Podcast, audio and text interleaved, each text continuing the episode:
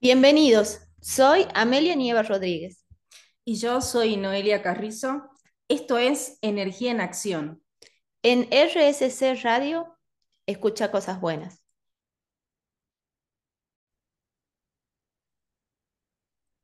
Pregúntale a tu niño interior qué desea y dáselo. Esta es una frase de Alejandro Jodorowsky con la que arrancamos este otro jueves más en Energía en Acción, que estamos acá pensando cómo vamos a cultivar nuestros niños, nuestra niña interior, nuestros niños interiores. Así que bienvenidos a un jueves más. ¿Cómo están todos ahí? ¿Cómo estás, Noé? Hola, Ame, ¿cómo estás? Buen jueves, otro jueves acá con, con vos, con la gente que nos está escuchando. Gracias por estar ahí. Y, bueno, como dijo Ame, la frase que trajo al principio, vamos a estar hablando sobre nuestro niño, nuestra niña interior. Estamos en el mes de agosto y pensábamos que era una buena idea eh, tomar este mes y honrar a la niñez, ¿no? A, no solamente eh, pensando en, en los niños de nuestra infancia, sino a los niños que fuimos en algún momento, porque me hizo muchísimo sentido la frase que dijiste al principio, Ame, y, me quedé pensando, por lo menos yo, eh, que mucho tiempo creo que estuve como muy desconectada de mi niña interior, ¿no? De esto de, ni siquiera le preguntaba a mi niña interior, ni siquiera tomaba un tiempo para, tomar, para pensar qué, qué hacía yo de chica, qué, cuáles eran las cosas, las actividades que a mí me gustaban de niña. Y creo que eso es sumamente importante al momento de, de llegar a la adultez, tener cubierto cuáles son las cosas que te gustan y las respuestas siempre están en, nuestro niño interior, en nuestra niña interior, eh, las cosas que hacíamos. Sin embargo, quiero decir que hay algo que no, todavía no puedo descifrar qué es lo que quería hacer mi niña interior conmigo, porque yo de chica jugaba a cocinar y yo debo decir que hoy de adulta odio cocinar. o sea, algo ha pasado en el medio. no sé qué me quería decir mi niña interior. Yo jugaba a cocinar y me encantaba y todo lo demás, pero hoy en día lo odio, es lo peor que me puede pasar cocinar. Bueno, yo de chica lo, lo pensé mucho, ¿no? Porque incluso estuve viendo, sigo en Instagram a una persona que ayuda mucho a escribir, a que las personas que desean escribir puedan publicar su primer libro, creo que se llama El efecto wow. Y ella habla mucho de, la niña interior, entonces ahí empecé a reflexionar un poco y decía que atrás de lo que hacías de niña, de lo que jugabas de niña, está escondido como el sentido de tu vida o está escondido lo que te, lo que te gusta hacer bueno, me puse a reflexionar mucho, todavía no encontré la respuesta exacta, pero básicamente me gustaba, por ejemplo, mi Barbie hacía dos cosas importantes. Una, tenía muchas aventuras, por ejemplo, le ponía un paracaídas y la tiraba desde el edificio hacia abajo, después la iba a buscar, la subía en lancha y la hacía pasear por la sequía de mi barrio, o sea, era, era una persona... Los canales monterizos. Venecia un poroto. No, era, era la sequía Florentino Meguino del barrio Belgrano, nada de Venecia. ¿Qué tal el aroma? No, tremendo, tremendo. Encima la esquina se inundaba cuando llovía ahí. Todo el mundo se preocupaba por la inundación, yo feliz porque sacaba la lancha y la Barbie para, para que den un paseo. De... Era día de aventuras. Totalmente.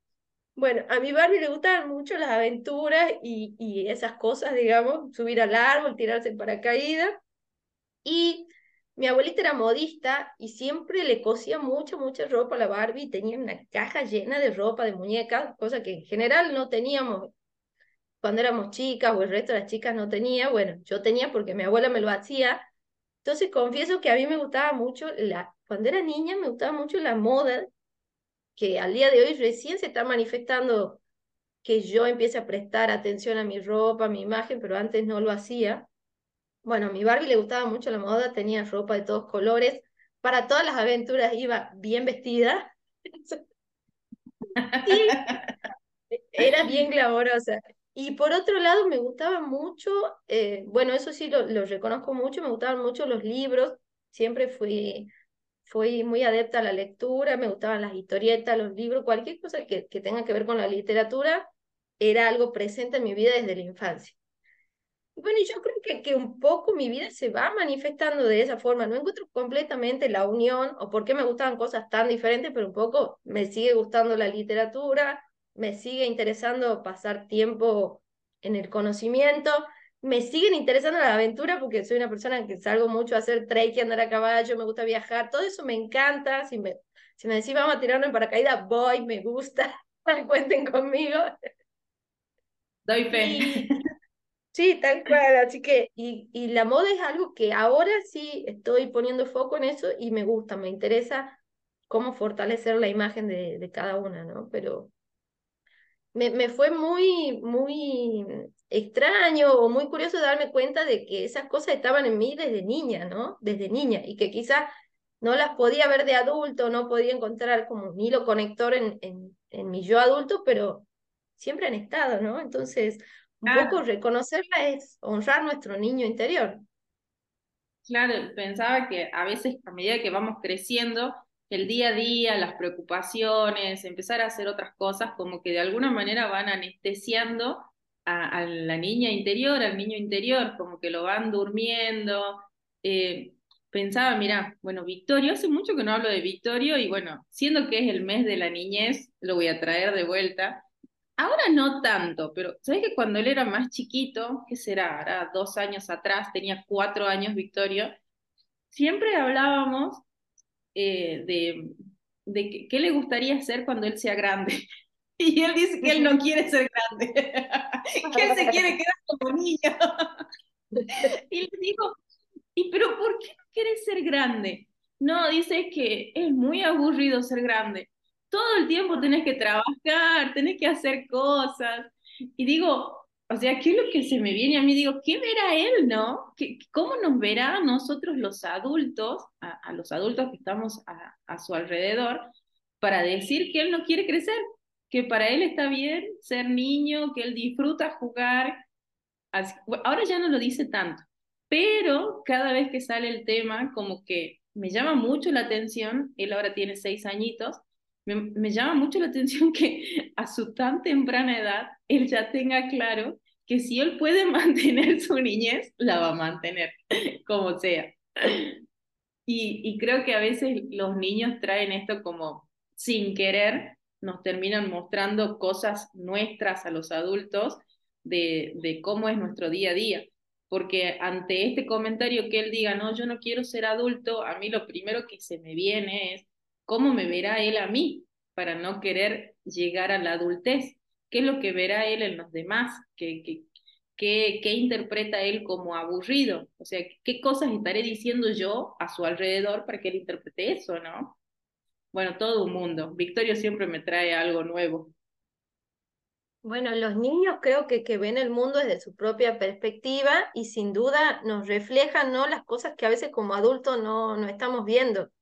Yo, por ejemplo, recuerdo cuando yo era chica, yo veía a mis padres que trabajaban todo el día, que eran personas que, que prácticamente vivían para el trabajo. Y yo pienso ahora, por ejemplo, si yo tuviera hijos, claramente verían lo mismo, porque hay cierta parte de nosotras que está conectado con lo lúdico, con la creatividad, con el juego, que muchas veces no, no, le, no le ponemos el foco, o no es que un día, una tarde yo me dedico a jugar, o a cortar, o a pegar, o a pintar, entonces, yo creo que, que eso nos va haciendo como personas un poco menos divertidas, menos auténticas y como, como decía el niño, ¿no? Como aburridas, digamos. Y, y lo que trajiste me, me hizo pensar en eso. Y, por ejemplo, recuerdo a mi sobrina cuando era muy chiquitita, que le decía a mi cuñada, le decía, yo voy a ser la mamá ahora un día. Y la estábamos viendo y se pintaba, se arreglaba y dice, yo soy la mamá trabajo y te reto. y nos empezamos a reír. Wow, qué loco la perspectiva de los niños que puede ser, por un lado, tan fuerte de decir, wow, lo que me está mostrando, y por el otro nos está mostrando por ahí que, que, nos está faltando esa conexión, ¿no? Ese, ese ser niños de nuevo, un poco. Claro, ¿no? Y, y esto que yo admiro un montón en los niños, que es como la sinceridad sin filtros, como eh, te digo lo que pienso, eh, no importa dónde estoy, no importa el contexto, no importa nada, es sinceridad sin filtro desde la inocencia, desde eh, como que no hay una mala intención por detrás, te digo lo que pienso, lo que veo, lo que siento, pero porque es lo que me sale y no, no estoy buscando hacer daño ni nada por el estilo. Bueno, Victoria también tiene un montón de esas. Así que, nada, pensaba esto, de, lo lindo de la niñez es la transparencia. De hecho, bueno, una de, la vamos a tener más adelante, una de las diplomadas del liderazgo que damos con, del, la diplomatura en liderazgo femenino que damos con AME, ella trabaja con niños y en algún momento salió esto y ella también decía de que a ella lo que más le gusta de los niños es que son sinceros, que son transparentes, que si algo les duele, no importa el lugar donde estén, con quién estén, lo van a decir, si algo les gusta, también lo van a hacer y, y creo, por lo menos yo, que de alguna manera a medida que fui creciendo, como que eso también se fue anestesiando un poco en mí. Ahora de adulta lo veo con más claridad y soy consciente que, que yo elijo trabajarlo para poder eh, sacarlo, porque también las veces que lo hago, que, que me doy ese permiso, me siento como más liviana y me siento más tranquila. Es esa tranquilidad que tenés de niña, que a medida que vas creciendo, creo que por H o por B, de alguna manera se te va yendo, ¿no? Bueno, así que en este primer bloque los vamos a dejar reflexionando sobre qué cosas les gustaban cuando eran niños, si se sienten con esa tranquilidad de la niñez, como dijo Noé, ahora que son adultos, cómo veían a sus padres cuando eran niños y si tienen hijos, cómo creen que sus hijos los están viendo a ustedes, ¿no? Y si se permiten esos espacios de juego y creatividad que nos hacen conectar con nuestra niñez y con, con nuestra liviandad. Así que los dejamos con esta pequeña reflexión, que es un montón, y con buena música. Todos los mayores han sido primero niños, pero pocos los recuerdan. Esta es una frase del principito para seguir hablando en este segundo bloque sobre nuestra niñez, sobre ese niño, esa niña que, que todavía vive en nosotros, por más que seamos ya personas adultas, que hagamos cosas de adultos, aunque quizás no nos guste tanto.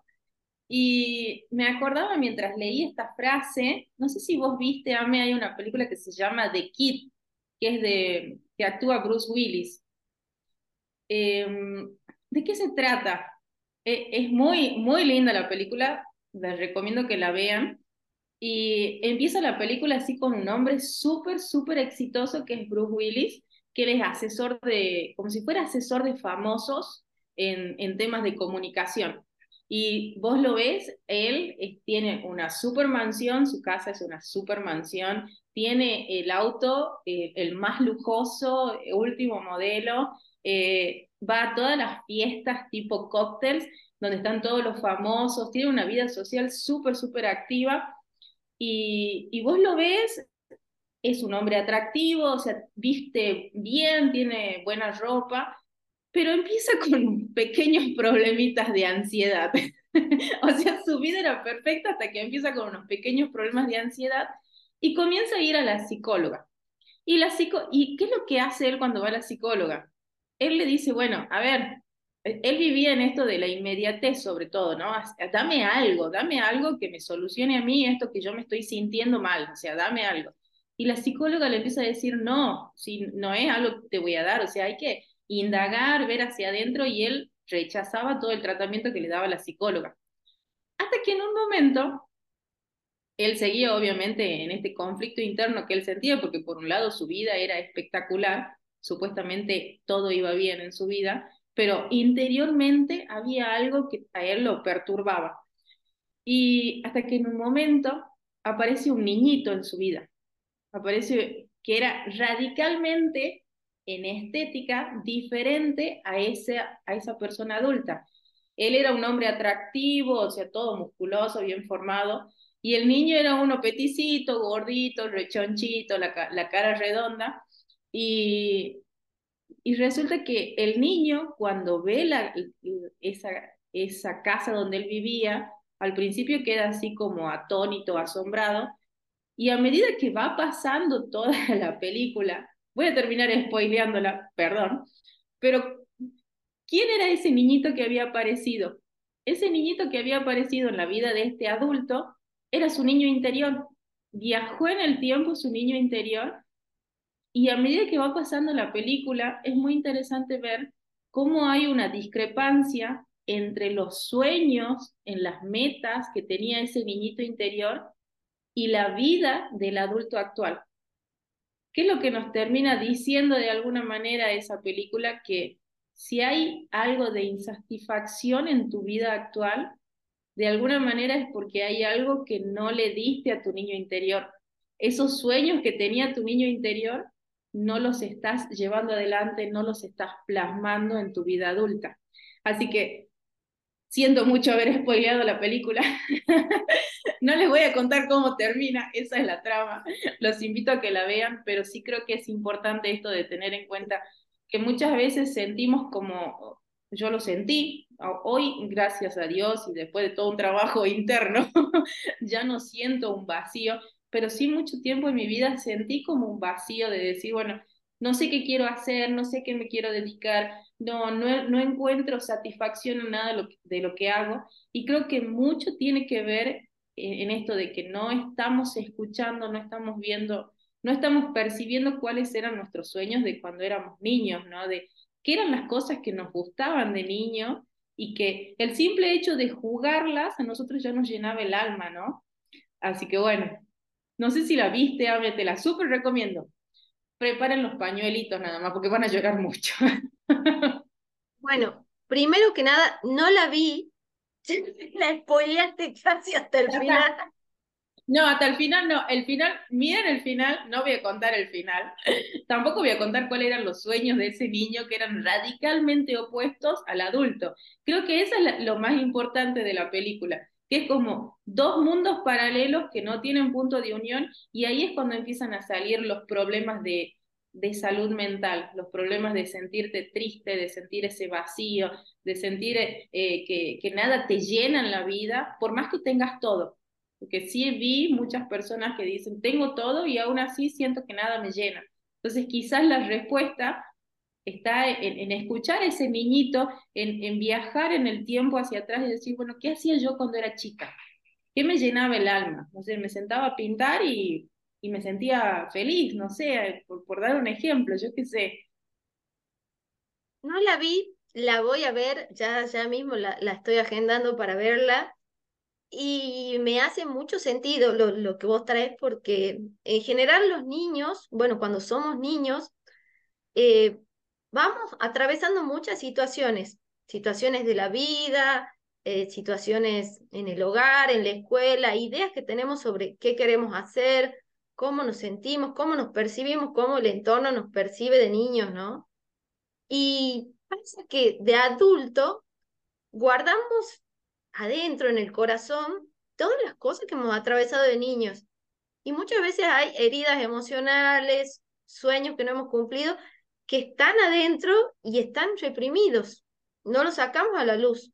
Entonces, cuando llegamos a la vida adulta, es ya de adultos, es nuestra responsabilidad alumbrar esas heridas, mirarlas, ver por qué nos sentíamos así de niños, qué es lo que nos pasaba, por qué, por qué hay cosas que, que nos hacen ruido porque si no las trabajamos, nos van a ir afectando y condicionando el día a día, ¿no? Como vos decís esto, la ansiedad que puede aparecer sin que nosotros tengamos ni idea por qué aparece la ansiedad, el pánico, la preocupación.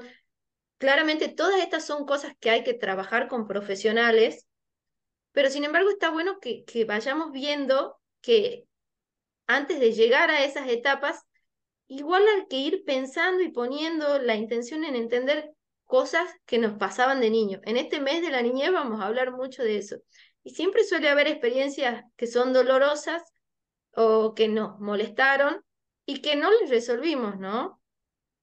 Puede ser sobre nuestros padres, cómo nos sentíamos con nuestros padres, cómo nos sentíamos en la escuela si nos hacían bullying, todos esos pensamientos negativos y creencias negativas si vivimos situaciones parecidas en, en, nuestra adultez, puede ser que detone algo que, que se conoce mucho como pensamiento infantil, que es cuando estamos ya siendo adultos y vivimos, por ejemplo, si, si nos hicieron bullying en la escuela y ya somos adultos y nos hacen una broma o bullying en el trabajo, va a despertar quizás esa falta de confianza que sentíamos cuando era niño, esa sensación de sentirnos pequeñitas.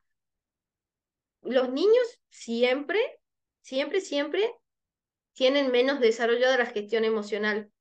Entonces los pensamientos de los niños son intensos, son, eh, tienen dos polaridades, o blanco, negro, sí o no, son de catástrofes.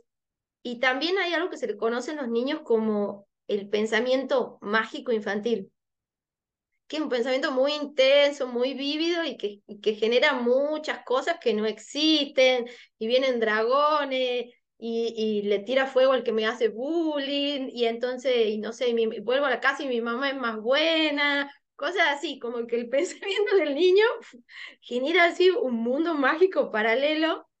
Entonces también cuando los adultos hacemos eso en nuestra mente, generamos un mundo mágico paralelo en vez de gestionar el mundo real, también está hablando de que estamos haciendo ese tipo de pensamiento infantil para escapar de algo, ¿no? Que está despertando una herida de la niñez. Así que si nos está pasando, si se nos está yendo la imaginación así muy, muy irrealista, bueno, podemos tener una idea de que estamos volviendo a ese lugar, ¿no? Como tip, para empezar a alumbrar esas heridas emocionales de, de la niñez. No, tal cual. Me, encanta todo lo que trajiste. Me quedé pensando en esto del pensamiento infantil. Eh, hay algo que yo desafié ya de adulta, que obviamente hasta que lo desafié operé todo en, modo inconsciente, ¿no? Yo de, de, chiquita me acuerdo haber escuchado mucho en mi entorno familiar la creencia de que eh, si una mujer e, era linda, significaba que era tonta. O sea, una mujer bien arreglada, que vos te haces cargo de tu estética y todo lo demás, o sea, haces gimnasia, te mantienes bien, significaba que eras tonta. Como que tenías que buscar a alguien que te mantenga. y un sugar daddy, ponele. y de grande, claro, para mí, entonces, para mí, ¿qué era importante cuando era chica? Porque también se reforzaba mucho el tema del estudio.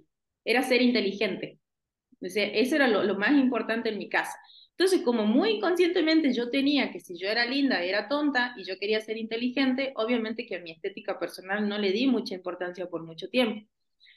Y esto, ahora de adulta, lo pude ver hace relativamente poco, ahora unos 3, 4 años atrás, y empecé a trabajar en forma muy consciente en lo que yo quería hacer conmigo misma y entender también que mi niña interior, mi niña interior, qué sé yo, eligió eso por el simple hecho de, de, la necesidad de sentirse eh, reconocida dentro del entorno, ¿no? Esto de qué era lo más importante para mi niña interior y ser inteligente y todo lo demás no importaba y sabía que si que si me arreglaba o lo que fuese iba a ser considerada de otra manera.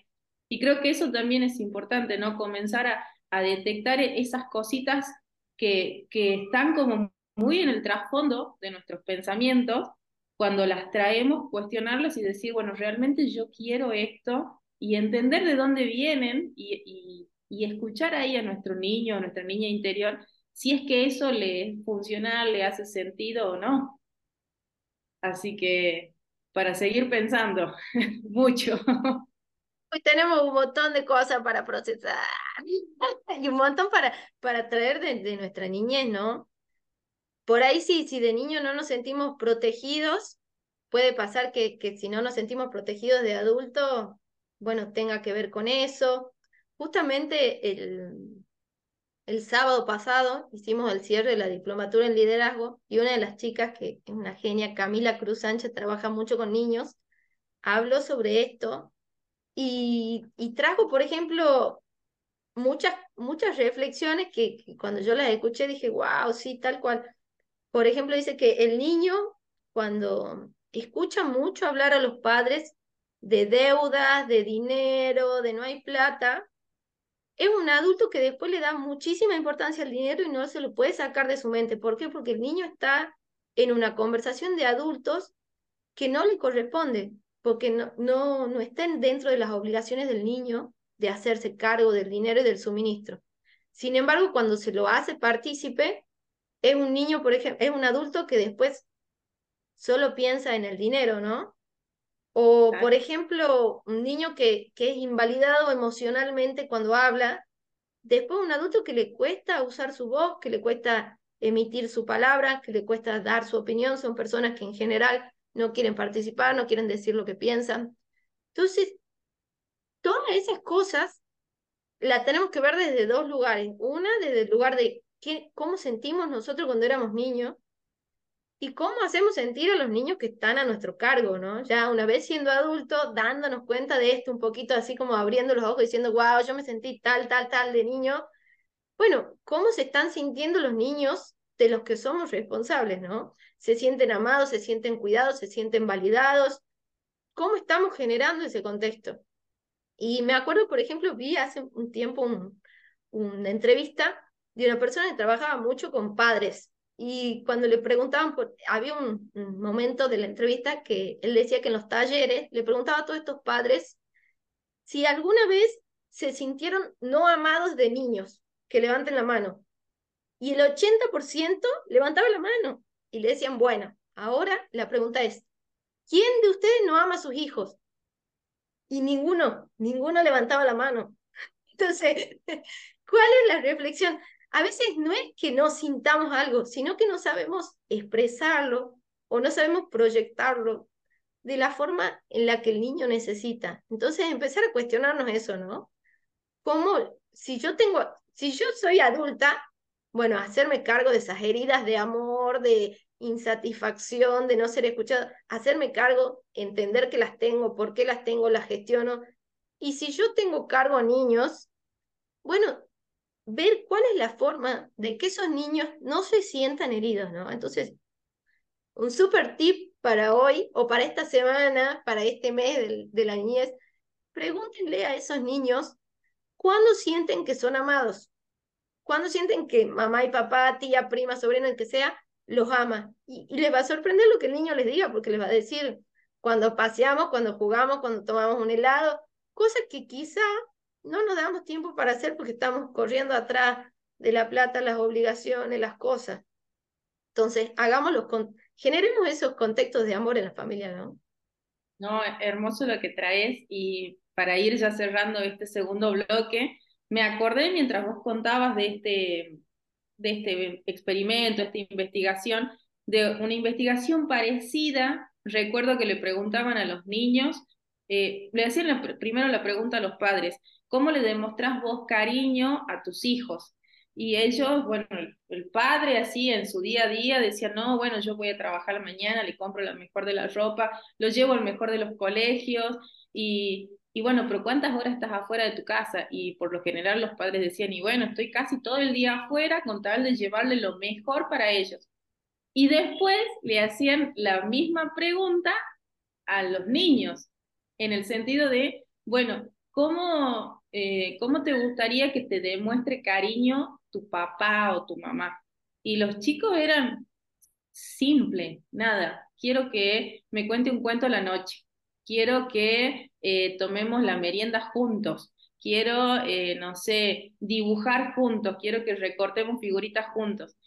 Y, y, después lo loco es que estas respuestas que, le habían, que habían sacado de los niños se la muestran a los padres.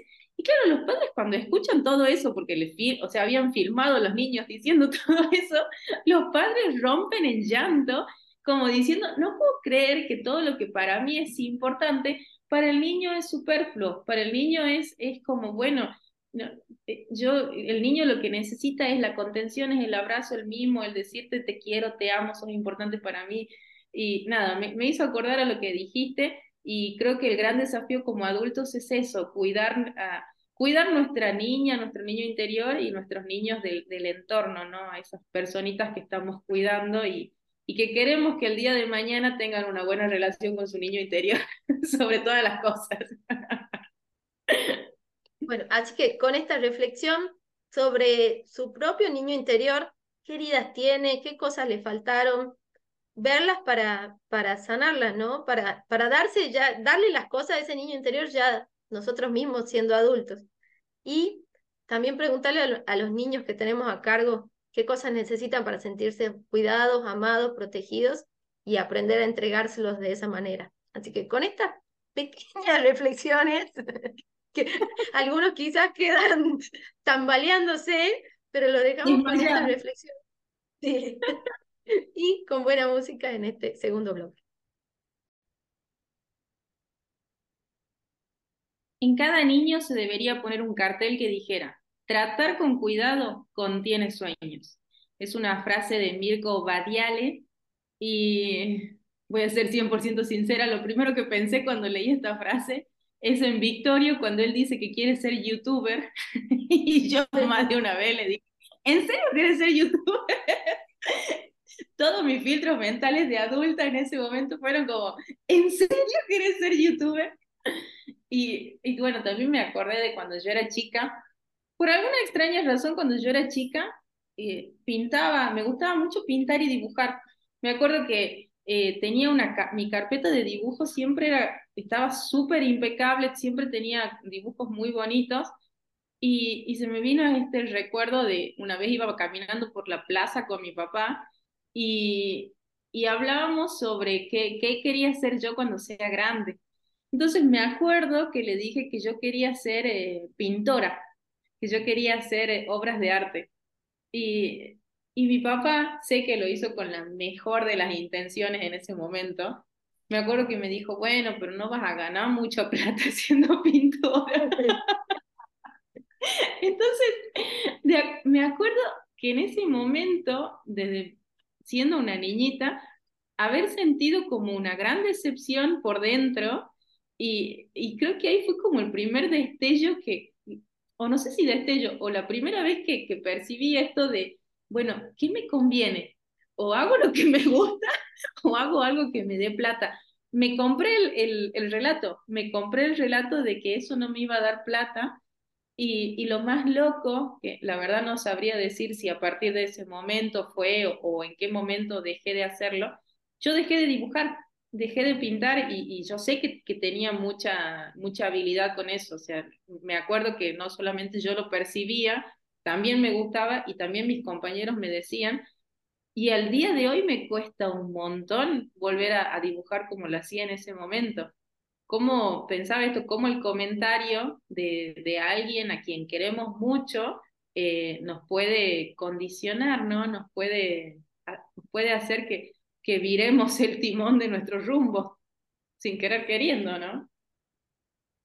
Bueno, los padres son los seres que más autoridad tienen sobre los niños, ¿no? O sea, para, para comprender qué tanta autoridad le dimos a nuestros padres en su momento, y también si como adultos se la seguimos dando, ¿no? Porque se me viene a la mente muchos adultos que ya son autónomos, son personas grandes y siguen dándole la autoridad de su vida o de sus decisiones a sus padres, ¿no? Entonces, todo ese cambio de, entender que, le dimos la autoridad cuando éramos niños a lo que ellos, desde, desde lo más profundo y de sus propias creencias, creían que era lo mejor para nosotros, sin duda y saber cuándo dejar de darle esa autoridad, ¿no? De decir, bueno, entiendo mamá y papá que ustedes querían esto para mí, pero yo ya soy un ser adulto y quiero otra cosa para mí y voy a buscar lo que a mí me hace sentido. Ese paso de la adultez creo que sana mucho nuestro niño interior, aprender a, a, ser nuestro adulto que apoya a nuestro niño interior y empezar a darle esas cosas que quizás no le dimos de niño, ¿no? Como pintar, el permiso para hacer otras actividades en mi caso, por ejemplo, fue el permiso para dedicarme a otra cosa que no sea ser ingeniero o médico, porque como ya conté muchas veces, eran las únicas opciones de profesiones disponibles en mi familia. No es casual que nosotros somos cuatro hermanos, dos somos ingenieros y dos son médicos. El par. Y no, había mucho más. Y, e incluso también lo hice desde, desde, recuerdo cuando era adolescente, desde esa presión de decidir no algo que me gustaba, porque por ejemplo a mí me gustaba mucho la literatura y los idiomas, y yo deseaba ese camino, pero había mucho prejuicio sobre si eso te iba a dar dinero, qué nivel de vida te iba a dar. Entonces, siendo adolescente que recién había salido de la niñez, te enfrentas ante ese tipo de dilemas y decisiones que, que vos decís, wow, lo que estoy por decidir va a definir el resto de mi vida. Pequeño detalle. Nada, pero si soy un niño, tengo que decidir el resto de mi vida ahora en función a si hago algo que me gusta o algo que me va a dar dinero para mantener el mismo nivel de vida que me daban mis padres o mejorarlo. Bueno, ahora, ¿cuáles son las buenas noticias? Primero, que le tenemos que dejar de dar autoridad a nuestros padres en ese punto de la adolescencia y de la adultez cuando tenemos que empezar a elegir de manera autónoma. Eso es una de las cosas más importantes para sanar a nuestro niño. Permitirle a nuestro niño hacer las cosas que quería hacer de niño, ¿no? Y por último, entender que cuando éramos niños nos comportamos y tomamos las decisiones que estábamos pudiendo desde ese lugar y que ahora, siendo adultos, podemos tomar nuevas decisiones. Si, ¿A qué me refiero? Si hemos dejado de pintar cuando éramos niños, bueno, ya somos adultos, podemos volver a pintar, ya se puede dejar de dar autoridad a esa voz de que no pintemos. Si elegí una carrera que no era la mía, bueno, puedo volver a elegir otra carrera, otra ocupación, otra forma de ganar el sustento, de generar el dinero, porque soy un adulto que puedo ir tomando nuevas decisiones y lo que me pasó en la niñez o en la infancia o en la adolescencia ya no define mi vida y mi camino como adulto. Creo que esa es una de las formas también más importantes de ir sanando a nuestros niños, de ir apoyándolo con nuestro propio adulto, ¿no? Que nuestro propio adulto tome las riendas de, del camino de, de ese niño que quedó ahí. Hagamos, hagamos gente que, que ese niño o esa niña se sienta orgulloso de los adultos que somos y de cómo lo estamos cuidando ahora que, que lo podemos ver. Sí, es un gran desafío. Y te escuchaba y me acordaba del doctor Mario Alonso Push en uno de sus libros. Él dice que el niño se hace cargo hasta de la relación que tienen los padres, o sea, cuando está en sus primeros años de infancia, que el niño sí o sí está al pendiente de, de los padres y que hasta en más de una oportunidad se culpa al niño cuando los padres se, se pelean entre ellos. Y rememorando, creo que en algún momento de mi niñez sí sentí eso de decir, bueno, no, eh, yo quiero que mis papás estén bien entre ellos dos y voy a hacer de todo para que ellos estén bien, no los voy a hacer enojar, como que el niño también toma esa muchas veces de manera súper inconsciente, porque para el niño eh, lo importante es que sus papás estén juntos, eh, toma esa responsabilidad, ¿no? De decir, bueno, eh, quiero que mis papás estén bien y, y, voy a hacer de todo para que ellos estén bien. Pensaba por un lado eso. Y por otro lado, me acordé cuando vos dijiste ya siendo adultos dejar de darle la responsabilidad o sea, dejar de, escuchar esa voz de nuestros viejos que nos dicen qué podemos y qué no podemos hacer. Tengo una amiga que le mando un, saludo a Alicia, Alicia González. Eh, ella es de Tafí del Valle. Y yo comencé hace dos, tres fines de semana atrás a salir a, caminar, a hacer trekking, algo impensado para mí. Le agradezco a Alicia y a Vale, que gracias a ellos salgo, porque si no, no saldría.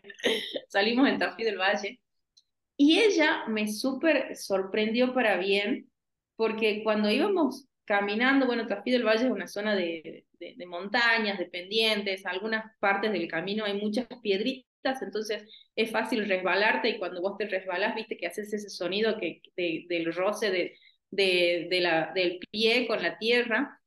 Y en más de una oportunidad yo iba caminando y, y qué sé yo, me resbalaba sin querer y se generaba ese ruido de cuando te resbalás. La otra vez me caí, o sea, me, resbalé y me caí, fue el ruido completo. Pero, ¿a qué voy? Cada vez que yo hacía ese ruidito de que me estaba por caer, que me resbalaba, Alicia se ponía re tensa, pero tensa al punto de que se paralizaba, se, le daba miedo. A todo esto en, un, circuito, en un, en un, sendero que es de montañas, ¿no?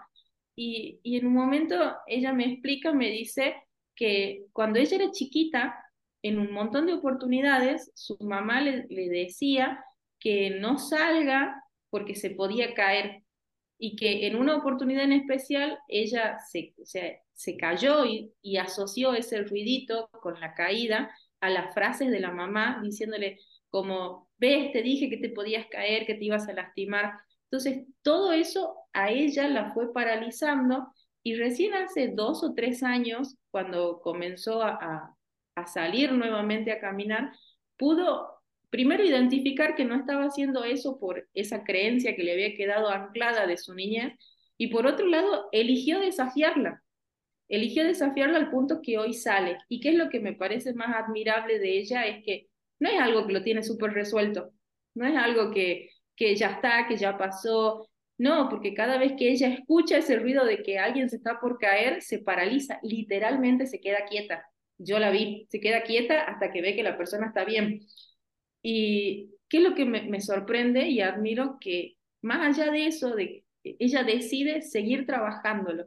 Entonces creo que va a haber heridas que van a ser muy, muy profundas en nuestra vida y creo que quizás nos tome mucho más tiempo de lo normal en sanarla y que depende del compromiso que le pongamos nosotras a, seguir eh, avanzando, transitándolas porque muchas veces nos va a dar ganas de, abandonar, porque el automático es no hacer, es paralizarme ante el ruido. Pero si elijo seguir haciéndolo, seguramente la recompensa va a ser mucho mejor, mucho mayor de no hacerlo. Cuando contabas esto de tu amiga, se me vino a la mente, bueno, mi papá, él es una persona súper catastrófica en sus ideas, y lo fue siempre, ¿no? Nosotros decimos que es como el papá de la película de los Cruz, para el que vieron los Cruz, la película de Disney, que son unos cavernícolas, bueno, el padre siempre tiene súper ideas catastróficas que pasan un montón de eventos y se muere. Bueno, mi papá es, básicamente así. Entonces, por ejemplo, no sé, si vos salís en la bicicleta y no llevas casco y rodillera y todo, es como que te va a pasar algo, va a venir un camión, te va a aplastar justo la cabeza y te morís. Y no sé, y por ejemplo, en Navidad si vos dejás una ventana abierta, año nuevo, entra una cañita voladora, se prende fuego tu casa y te morís. O sea, siempre la historia de cualquier cosa termina así. Y eso sí me, me hace, ahora me hace gracia de adulto, ¿no? Pero de niña es como que yo vivía las experiencias con mucho temor a la muerte, porque todas las la historias de mi papá y toda la, la historia siempre se secuenciaba de tal forma que te dañaba o te morías. E incluso muchas veces que tuve accidente, porque tuve un montón de accidentes, no sé, en moto, en caballo, en bicicleta, porque era una persona que claramente en mí está explorar y, vivir ese tipo de, experiencias. Bueno, cada vez que me accidentaba decía, no, tenía razón mi papá, que me iba a accidentar, que iba a morir, que iba a terminar en el quirófano. De hecho, cuando era chiquita mi mamá me decía que era su muñeca de trapo porque estaba toda cosidita, porque me vivía accidentando. Entonces, yo me encontraba entre esa paradoja de me accidento, pero quiero explorar esta experiencia, la disfruto, pero a la vez mi papá tiene razón de que me voy a, me va a pasar algo, que me voy a morir, que me, que me termino entrando al quirófano. Y lo viví siempre con una mezcla de paradojas donde no lo terminaba de disfrutar del todo y a la vez sentía culpa. Bueno, todavía hasta el día de hoy no lo tengo del todo resuelto y lo sigo trabajando. Y me doy cuenta de que eh, hay una parte mía que le gusta esa experiencia y hay otra parte mía que lo vive con miedo, ¿no? E incluso ahora me encuentro en las fiestas cerrando la ventana para que no entren las cañitas voladoras a mi casa. Soy adulta que hace cosas que antes se reía, digo. Yo te voy a decir una cosa, cuando vos tengas tus hijos, yo te voy a hacer acordar de esto. no hace falta que cerres las ventanas en la fiesta y sobre todo que le digas eso a tus hijos. Pero, tengo otra historia. Que, por ejemplo, iba alguien, a mí me encanta manejar, yo amo manejar, una considero que es una de las actividades más placenteras de, de la vida de la vida terrenal para mí es manejar mi auto. Y yo amo abrir la ventanilla y sacar el brazo y que me dé el aire, me dé el aire en el brazo, en el pelo, en la cara. Pero viajando con mi papá un día en la ruta, claro, me contó la historia de alguien que iba a con el brazo afuera y no sé qué tuvo un accidente y como llevaba el brazo afuera, le cortaron el brazo, obviamente, porque todas las historias terminan así. Ah, tiene otra genial de que alguien llevaba unas naranjas en el auto y la naranja se metió bajo el freno, entonces cuando tenía que frenar, no frenaba y se cayó por el precipicio. Tu papá es descendiente de alemanes por casualidad. Viste que las historias para niños de los alemanes son una cosa así. No juegues con fuego porque morirás incinerado. Sí, así. Entonces, por ejemplo, ya no saco el brazo. Eso es mentira. Mi abuela me decía exactamente lo mismo. es mentira. Por favor, si alguien conoce a alguien que le haya botado el brazo por sacarlo, me manda un mensaje. Que no creo que suceda. Sí, es historia de la naranja, la verdad. Pero ahora, por ejemplo, subo la fruta y cierro las bolsas, la subo atrás, porque me, me hace pensar que corre y Bueno, y son cosas que son incomprobables, no van a suceder nada, pero por, si la escucho todo el tiempo es como que genera algo en la mente, ¿no? Que a veces nos va paralizando o va modificando nuestras decisiones. Es algo que sigo trabajando, no lo tengo resuelto, pero que claramente tiene que ver en cómo enseñamos a nuestros niños, ¿no? Tal cual. Bueno, mi abuela, yo me acuerdo cuando era chiquita, una vez había ido a, a parque de diversiones y antes de irme con mi papá, me acuerdo que le cuento a mi abuela que me iba al parque de diversiones ay, no sabés lo mal que se puso. Se puso re mal, o sea, que empezó a llorar todo y me pidió por favor que no me suba la vuelta al mundo, que me podía caer y no sé qué más. Claramente yo tenía siete, ocho años. Cuando fui, no me subió la vuelta al mundo, pero me quedó así como una sensación yo me acuerdo estar mirando abajo la vuelta al mundo y que decía, yo quiero estar arriba, pero tengo miedo. Y si me pasa algo, mi abuela tenía razón. Así que, nada, es, e, es, muy loco cómo esos comentarios te condicionan al punto que, que dejas de hacer cosas o cambias tu forma de, de pensar, de comportarte. Creo lo mismo, que es importante bueno, cuando somos adultos, reconocer ese tipo de comentarios que, que nos han condicionado en nuestras decisiones, saber que ya no hace falta escucharlos, trabajarlo en el caso de que todavía los escuchamos o le prestamos atención, y bueno, los que tienen niños a cargo, también ser cuidadosos con el tipo de comentarios ¿no? que le hacen a los niños. Por ejemplo, eh, siempre pienso en mi hermana, lo hemos charlado un par de veces, que cuando mi sobrina era chiquitita, eh, mi cuñado cualquier cosa, si lloraba o se caía, todo le decía, pobrecita, pobrecita, le digo, no le digas pobrecita, porque hay algo que, que se va a instaurar en su mente, que ella es pobrecita, digamos, de que hay que como que tenerle lástima, y parecen cosas que la hacemos, ¿no? De manera inconsciente, que la hacemos desde la mejor de las intenciones a veces, porque claramente con todo el amor, con todas las ganas de consolar, lo hacemos con la mejor intención cuando somos padres. Pero quizás estamos poniendo un mensaje errado ¿no? en la mente de los niños al, al hacerlo de esa manera. Entonces, prestar mucha atención a, qué decimos, cómo lo decimos, cómo son nuestras historias. Si son súper catastróficas, como la de mi papá, por ejemplo, sepan que, que, están preparando niños que les va a dar miedo explorar el mundo, que les va a dar miedo tomar la vida, vivir nuevas experiencias.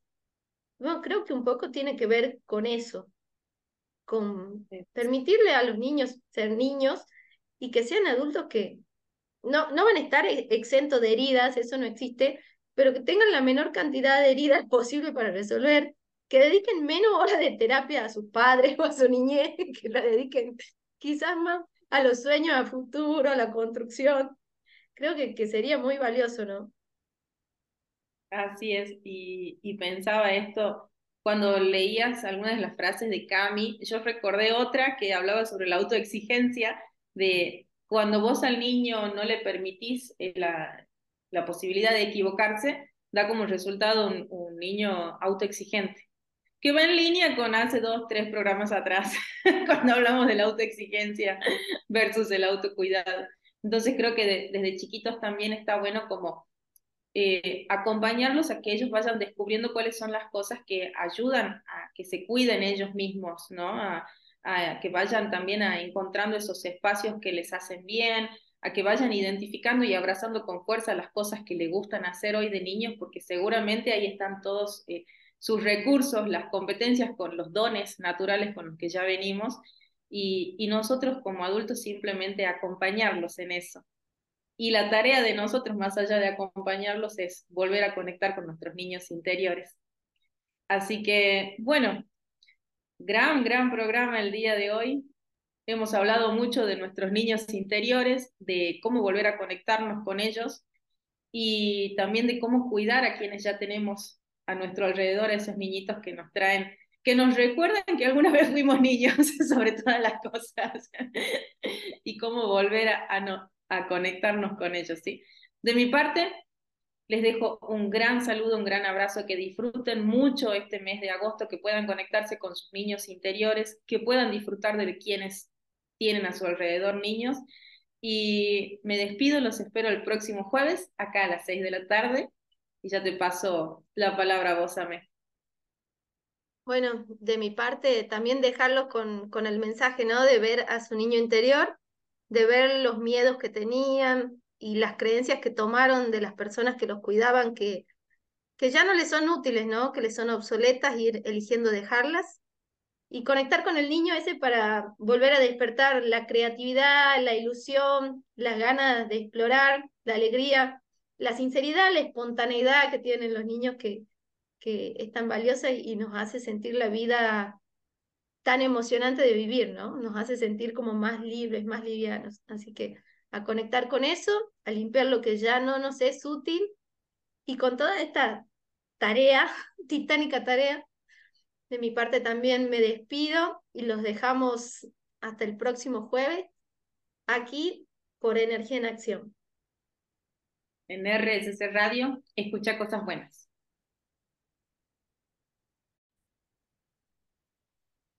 Nos acompañan en Energía en Acción Cacho Avellaneda, mentor de negocios y emprendedores. Podés seguirlo en sus redes, tanto Facebook e Instagram, como arroba Cacho Avellaneda. Grupo Los Balcanes SA es una compañía azucarera en la ciudad de San Miguel de Tucumán, comprometida con la producción de alimentos de calidad y energías limpias de una manera sustentable y ambientalmente responsable. Las Carrizo, moda sustentable, invitan a darle otra oportunidad a las prendas más lindas. Podés seguirlas en arroba lascarrizo, ok. Los abuelos departamentos, alojamiento turístico en la ciudad de Tafí del Valle, de la provincia de Tucumán. Podés seguirlos en sus redes sociales como Los Abuelos Departamentos. Nos acompañan también el cajoncito de los deseos, que hacen desayunos y meriendas con pastelería casera. Ellos lo hacen con mucho amor y podés pedir los deliveries en la ciudad de Monteros, en Tucumán. Seguilos en redes como el Cajoncito de los Deseos. También nos acompaña la doctora Cristina Nieva Rodríguez, es médica toco-ginecóloga para todas las mujeres de toda la provincia de Tucumán, tiene consultorio en Monteros, en San Miguel de Tucumán y en Tafí Viejo, hace partos, cesáreas, cirugías ginecológicas, y la podés seguir en Instagram como doctora Nieva Rodríguez. Y finalmente nos acompaña el doctor Rafael Nieva Rodríguez, que es candidato a concejal por la ciudad de Monteros, así que seguilo en redes como Rafi Nieva Rodríguez 2023.